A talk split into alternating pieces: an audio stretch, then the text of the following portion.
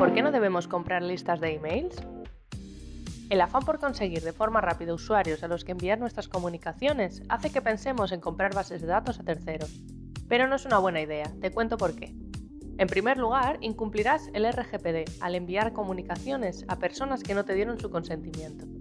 Además, afectará tu reputación como remitente, ya que habrá direcciones de email que no existan o peor aún, spam traps.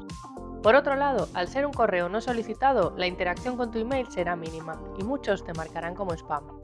Por último, perjudicará tu imagen de marca. ¿Cómo te sientes cuando recibes emails de empresas de las que no has oído hablar jamás?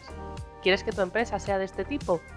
Ganar la confianza de los usuarios es una tarea difícil, perderla es cuestión de segundos.